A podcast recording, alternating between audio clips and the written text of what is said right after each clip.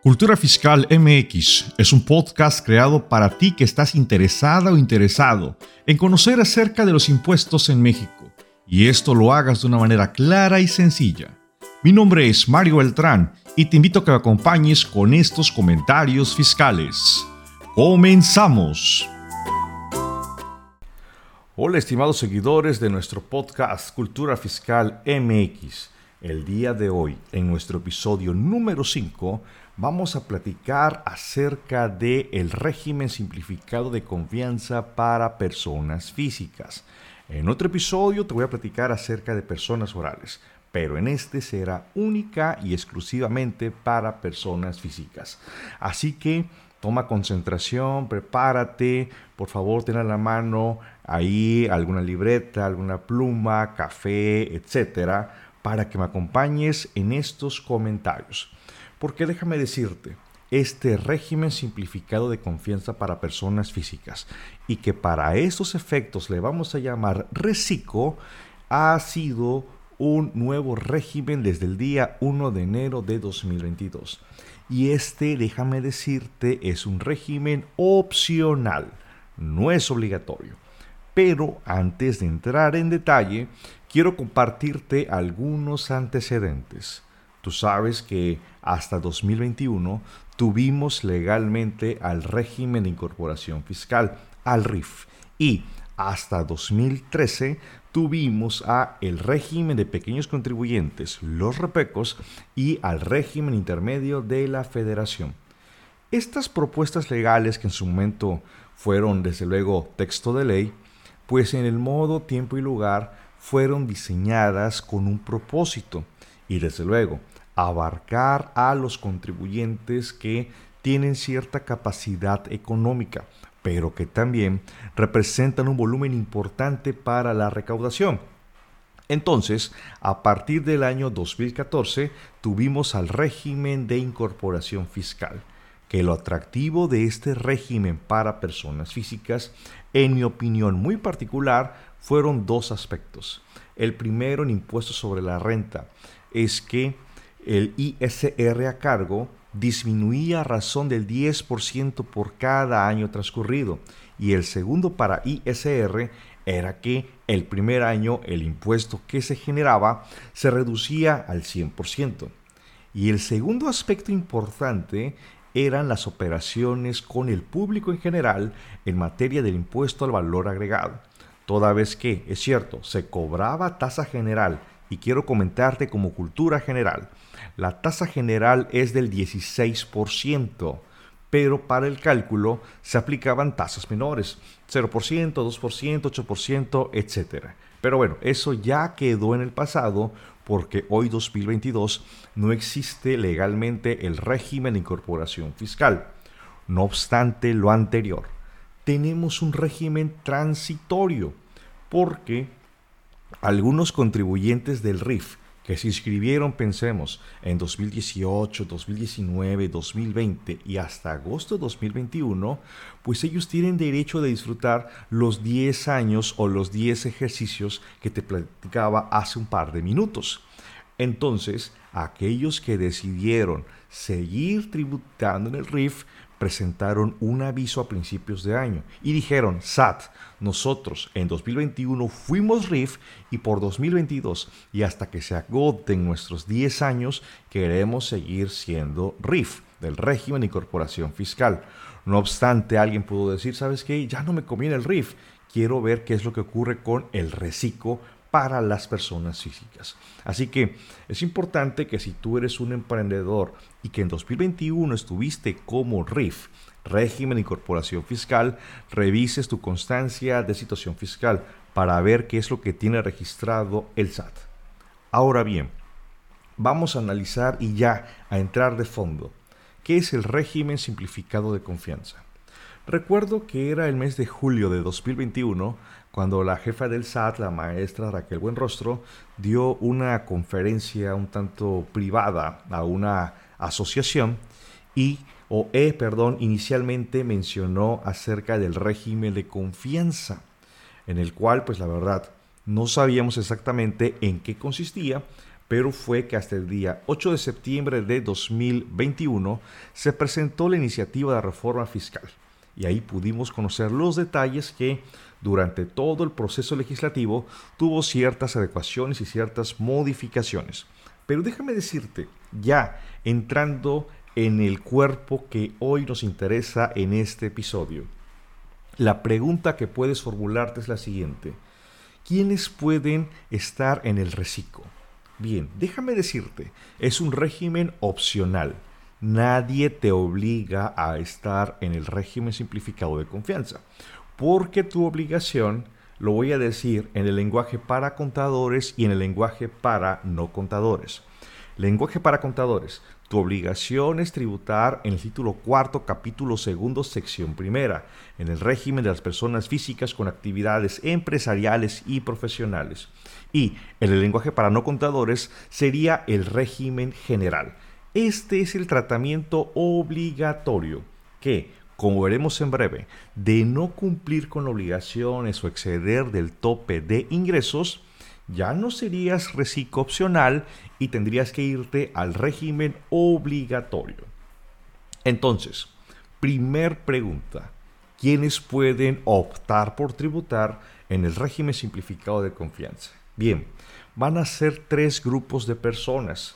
Por favor, si tú estás en esos grupos, ve poniendo ahí una palomita para que veas cuáles son los efectos que vas a tener.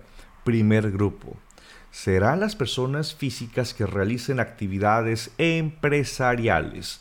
Pero debemos de comprender que actividad empresarial no forzosamente se refiere a empresa, sino que el Código Fiscal de la Federación, en su artículo 16, refiere que las actividades empresariales son las siguientes. 1. Comercial. 2. Industrial. 3. Agrícola. 4. Ganadera. 5. Silvicultura. 6. La pesca son seis actividades empresariales. Si tú llevas a cabo alguna de estas, puedes optar por tributar en el régimen simplificado de confianza. Segundo grupo de personas físicas serán aquellas que presten servicios profesionales. Así tenemos el caso del médico, del arquitecto, del abogado, del ingeniero, del contador, del psicólogo, etc también pueden optar por tributar en el reciclo. Y el tercer grupo será aquella persona física que legalmente otorgue el uso o goce temporal de bienes. Pero ya en una cuestión más aterrizada sería la figura del arrendamiento o del usufructo, propiamente las rentas. Si tú rentas, por ejemplo, un inmueble para oficina, casa, habitación, puedes optar por tributar en el régimen simplificado de confianza. Si te dedicas a rentar mesas, sillas, etc., también puedes optar por tributar en este régimen simplificado de confianza. Ahora bien, si te ubicas en cualquiera de estos tres grupos, tenemos que ver el segundo tema. ¿Hay algún límite de ingresos para optar por tributar en el régimen de confianza? La respuesta es sí y será 3.500.000 pesos. Pero por favor, toma nota de las precisiones que te voy a dar. Nuevamente, el límite de ingresos anual es de 3.500.000 pesos, pero serán prácticamente dos características. La primera, ingresos sin IVA, sin el impuesto al valor agregado. Y segunda característica, 3 millones 500 mil pesos cobrados. Todos los CFDIs que tengan el método de pago PUE, ya sea efectivo 01, cheque 02, transferencia 03, etcétera, se va a considerar para tu cálculo del impuesto mensual del régimen simplificado de confianza. Por ello es muy importante que vayas haciendo por ahí pues algunos apuntes, algunos cálculos que pueden hasta cierto punto estarte afectando. Pero también vamos a ver como tercer punto que existirán personas físicas que a pesar de llevar a cabo las actividades que te acabo de señalar y a pesar de no exceder del tope de 3.500.000 pesos anuales, por sus características o relaciones, no pueden optar por tributar en el régimen simplificado de confianza. Te voy a decir cuáles son. Y aquí lamentablemente la respuesta a la pregunta es sí o no. Mira, si tú eres una persona física y pensemos que eres profesionista, pero eres socio, accionista o integrante de persona moral, no puedes optar por tributar en el reciclo, solamente por serlo, independientemente tú obtengas o no dividendos o utilidades de estas personas morales. Por otra parte, si tú, por ejemplo, tienes partes relacionadas con otras empresas, personas físicas o personas morales, tampoco puedes optar por tributar en el reciclo. Pero alguien podría preguntar, a ver Mario, hagamos una pausa. Hablaste de la expresión partes relacionadas. ¿Qué es una parte relacionada? Bien, el artículo 90 de la ley del impuesto sobre la renta se refiere que cuando una persona tiene el control o participación en otra y que evidentemente hay influencia significativa en cuanto a decisiones, a políticas, etc., es una parte relacionada. Y esto se pudiera comprender en decir, bueno, es que tal vez yo soy una persona física empresaria y formo parte de una persona moral y pues, yo soy el accionista mayoritario. El hecho que yo diga, ¿sabes qué? Te voy a vender a sobreprecio por debajo del precio, pues eso ya infiere una parte relacionada en la cual se obtienen beneficios por encima o por debajo de lo que establece la ley del impuesto sobre la renta. Y son cuatro supuestos, pero te comparto el segundo en lo general, es que si tú eres una persona física de cualquiera de los tres grupos, y que percibes ingresos por asimilados a salarios que establece el artículo 94, fracción tercera, cuarta, quinta y sexta de la ley del impuesto sobre la renta. ¿Cuáles son esos casos? Que por ejemplo tú seas una persona física que participa en asambleas de accionistas y que te pagan honorarios o emolumentos y que estos se asimilan a salarios, no puedes optar por tributar en el régimen simplificado de confianza. Si eres un profesionista y por tu conveniencia de intereses personales decides que se te asimile a salario el pago de tus honorarios profesionales, tampoco puedes optar por tributar en el régimen simplificado de confianza. Y si tienes alguna actividad empresarial y que también optas porque se asimila a salario, tampoco puedes optar por tributar en el régimen simplificado de confianza. Dicho lo anterior, entonces, observa cómo aparenta ser un régimen un tanto sencillo, pero vamos a entrar con algunas cuestiones un tanto técnicas que te explicaré en breve. Hagamos una parada o una escala técnica. Hablamos de tres grupos de personas, las empresariales, las profesionistas y las arrendadoras, que la suma de los ingresos no exceda de 3.500.000 pesos. Muchas personas me han preguntado, oye Mario, pero ¿qué pasa si yo soy empresario y soy profesionista? ¿Puedo optar por tributar? Por supuesto que puedes, sin ningún problema. La idea es que tus ingresos no excedan de 3.500.000 pesos. Ahora, al ser esta una disposición legal, estarás de acuerdo conmigo que existirán obligaciones y que de no cumplirse va a motivar el abandono del régimen simplificado de confianza. Y antes que se me olvide, estamos de acuerdo que si tus ingresos exceden 3.500.000 pesos, abandonas el reciclo. Pero ahora, ¿cuáles son tus obligaciones? La primera, debes de inscribirte en el Registro Federal de Contribuyentes, en el RFC, y este registro lo debes de mantener actualizado. ¿Cómo qué, Mario? Principalmente tu domicilio fiscal. Es importante, por favor, que lo tengas actualizado. Segundo, necesitas tu firma electrónica avanzada. Requieres de la e-firma. Y quiero hacer una pausa porque este podcast es grabado en el mes de junio de 2022 y en este momento hay dificultades técnicas para obtener la e-firma, toda vez que este es un trámite presencial y la autoridad fiscal, el servicio de administración tributaria, pues no se encuentra tal vez con las posibilidades para dar y satisfacer todas las demandas de citas. Así que es lo que ocurre hoy junio 2022. Y también se pide que se tenga un buzón tributario activo. De lo contrario, vas a abandonar el régimen. Y quiero decirte que precisamente en este mes de junio, las personas físicas que han iniciado a optar por tributar en el régimen simplificado de confianza, se les dio hasta el día 30 de junio para que cuenten con la e-firma y con el buzón tributario. En la inteligencia que, de no contar con estos dos requisitos, van a abandonar el reciclo. Otra obligación que se establece es que deben de obtener y conservar comprobantes que amparen sus gastos e inversiones.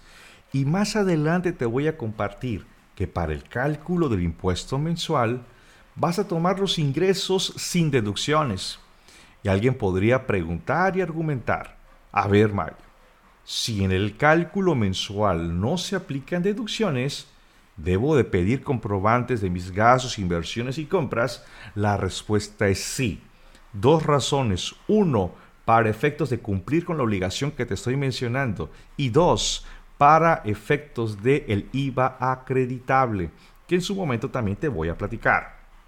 Siguiente obligación, debes de expedir comprobantes fiscales, debes de expedir CFDIs a tus clientes, no hay excepción. Sin embargo, quiero también reiterar que tendrás la posibilidad que si tus clientes no te piden CFDI, y que, bueno, estas son operaciones con el público en general, las puedas agrupar, las puedas sumar y hacer un CFDI global de manera diaria, semanal o mensual. Y esto va a consistir en que tú en el CFDI tienes la facilidad de ponerle, por ejemplo, ventas del mes de el mes que tú quieras cuando escuches este podcast y pondrás ejemplos 50 mil, 100 mil, etcétera, sin el desglose, con la característica o la condición que se haga en mis cuentas. Hay una regla miscelánea, la 27121, que explica este tratamiento. Y también he de comentarte que este CFDI global solamente puede cancelarse en el mes en el que se emitió. No le aplican reglas de cancelación que en otro podcast, en otro episodio te puedo platicar. Y además, tenemos obligaciones como la de presentar el pago mensual, que legalmente no es una declaración provisional. La ley cita y reza pago mensual y en consecuencia tienen que presentar una declaración anual del impuesto sobre la renta. Nuevamente, si tú incumples con estas obligaciones, Vamos al siguiente punto que es el abandono del régimen simplificado de confianza. Que déjame decirte y sobre todo recordarte, tenemos dos causales de abandono. Una por exceder del tope de 3.500.000 pesos y la segunda por incumplir obligaciones. Pero ahora, ¿esto a qué nos va a llevar? Bien, vamos a suponer que tú iniciaste operaciones en enero del año 2020 cuando escuches este podcast y el reciclo esté vigente. Y en el mes de agosto de este año 2020 y tantos, tú excediste del monto de 3.500.000 pesos o incumpliste con alguna obligación. ¿Qué es lo que dice la ley? Tendrías que estar en el mes siguiente abandonando el régimen simplificado de confianza y te tendrías que ir al régimen general. Para los contadores, título cuarto, capítulo segundo, sección primera. El régimen de actividades empresariales y profesionales. Pero, la verdad, no comprendemos exactamente cuál es la intención del SAT de modificar esta disposición legal porque se dio a conocer una regla de la resolución miscelánea fiscal que establece lo siguiente. A ver, si tú en agosto excediste 3.500.000 pesos, en el mes de septiembre tendrías que hacer, en el mes siguiente valga, tendrías que hacer lo siguiente. Tienes que presentar declaraciones complementarias desde el inicio del ejercicio, enero, febrero, etcétera, con los cálculos de acuerdo al régimen general. y vas a poder en todo caso disminuir el impuesto sobre la renta pagado en el reciclo. Esto puede ser delicado porque vamos a pensar que pagaste el impuesto del reciclo al 1%. Te explico en breve dónde saqué la tasa. Y en el recálculo, en la declaración complementaria, supóngase que la tasa que te corresponde es del 20%. ¿Estás de acuerdo conmigo que 20% menos el 1% hay una diferencia a cargo del 19% más recargos más actualizaciones? Esto desde luego nos va a llevar a una reflexión que si tú estimas como persona física que tus ingresos van a exceder de estos 3 billones 500 mil pesos, mi opinión y mi sugerencia, ten mucho cuidado, haz una proyección financiera para saber cuándo va a ocurrir o tomar algunas decisiones financieras con alcance fiscal que te permitan controlar y prever esta situación. Muy bien, ahora vamos tal vez al tema que nos está interesando el tema de las declaraciones mensuales y de las declaraciones anuales. Mira, mensualmente vamos a presentar declaraciones mensuales y para ello, como te he citado, tomaremos los ingresos cobrados sin deducciones y sin IVA. A ver, a ver, si en el mes que tú escuches este podcast percibiste ingresos por 100 mil pesos y gastaste o tienes deducciones de 90 mil, no vas a tomar como base 10 mil, sino 100 mil pesos. Y a este resultado tú le vas a aplicar una tasa dependiendo del monto del ingreso que hayas percibido. Esto lo puedes revisar en el artículo 113e de la ley, pero te lo voy a describir en audio. Mira, si tienes ingresos de un peso hasta 25 mil pesos, la tasa de impuestos es del 1%. Hasta 50 mil pesos, la tasa es del 1.10%.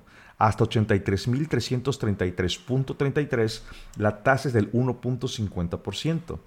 Hasta 208.333.33, la tasa es del 2%. Y hasta 3.500.000 pesos, la tasa es del 2.5%. Y con eso vamos a llegar a este punto de análisis. La tasa máxima para obtener estos ingresos es del 2.5%, no más a diferencia de las demás personas físicas que ellas pues van desde el 1.92% hasta el 35% en función de sus ingresos. Las personas físicas que están optando por tributar en el régimen simplificado de confianza, ellas, su tasa máxima es del 2.5%. Por ello, haz la evaluación y recuerda mis palabras al inicio de este podcast. Si estás interesado en regularizar tu situación fiscal y tener todo en orden, este régimen te puede convenir. Así las cosas. Vamos a pensar que una persona física en el mes tiene ingresos de 10 mil pesos. Para esa cantidad o para ese umbral le corresponde la tasa del 1%. Su impuesto a cargo es de 100 pesos. Pero también quiero hacer un breve comentario y aterrizarlo para las personas físicas que obtienen ingresos por arrendamiento de inmuebles, por ser un régimen un tanto más sencillo y hacer el comparativo. Porque si tú te dedicas a rentar algún inmueble para casa, habitación, oficinas, bodegas, etc., estarás tributando en el régimen de arrendamiento. Para los contadores, título cuarto, capítulo tercero de la ley del impuesto sobre la renta y se estila el cálculo de la siguiente manera. Ingresos, pongamos 10 mil pesos, pero también se da la opción que puedan deducir un porcentaje sobre los ingresos, un porcentaje del 35%. Así las cosas. 10 mil por el 35%, la ley permite una deducción de 3.500. Por lo tanto, la base del impuesto es de 6.500 y el impuesto que le corresponde es de 433 pesos. Y en el reciclo, el impuesto es de 100. Evidentemente tenemos un resultado más favorable en el régimen simplificado de confianza. Creo que esto hay que analizarlo y por ello, si tú eres un emprendedor, profesionista o arrendador, te invito a que en alguna hoja blanca, en tu cuaderno o en una hoja de Excel, hagas la proyección de tus ingresos y con ello puedas en todo caso hacer un pronóstico de los impuestos a tu cargo y valorar el costo-beneficio. Quiero decirte también en el tema de retenciones del impuesto sobre la renta. Porque antes que todo, cuando hablamos de retención, hablamos de un descuento. Pero ¿esto qué significa desde el punto de vista doctrinario?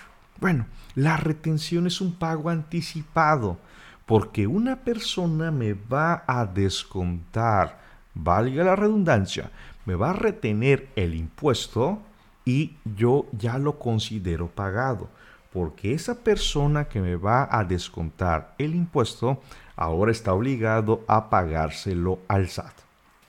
Veamos, si tú eres una persona física que está tributando en el régimen simplificado de confianza y le vendes a una persona moral de cualquier tipo, si le prestas servicios a una persona moral de cualquier tipo o si le das arrendamiento a una persona moral de cualquier tipo, la persona moral debe de efectuarte una retención del 1.25% sobre el monto que te está pagando. En resumen, toda persona física del reciclo que se relacione con una persona moral habrá retención del 1.25%. Recuerda la cantidad que manejamos de 10 mil pesos. Por el 1.25%, la retención sería de 125 pesos. Y esta retención yo la voy a poder restar del impuesto que me resulte en mi declaración mensual. Bueno, estos ya son cuestiones un poquito más técnicas, pero estoy seguro que cuando tú acudas con un contador o una contadora, pues vas a solucionar y resolver todas tus dudas. Y hay un tratamiento especial, porque déjame profundizar en el tema de las retenciones. Te puse el ejemplo. Si eres un arrendador, le retas a personas morales, retención. Eres un profesionista, le das servicio a una moral, hay retención. Pero ahora, si tú, por ejemplo, eres una ferretería y le vendes a una persona moral, la moral te va a retener.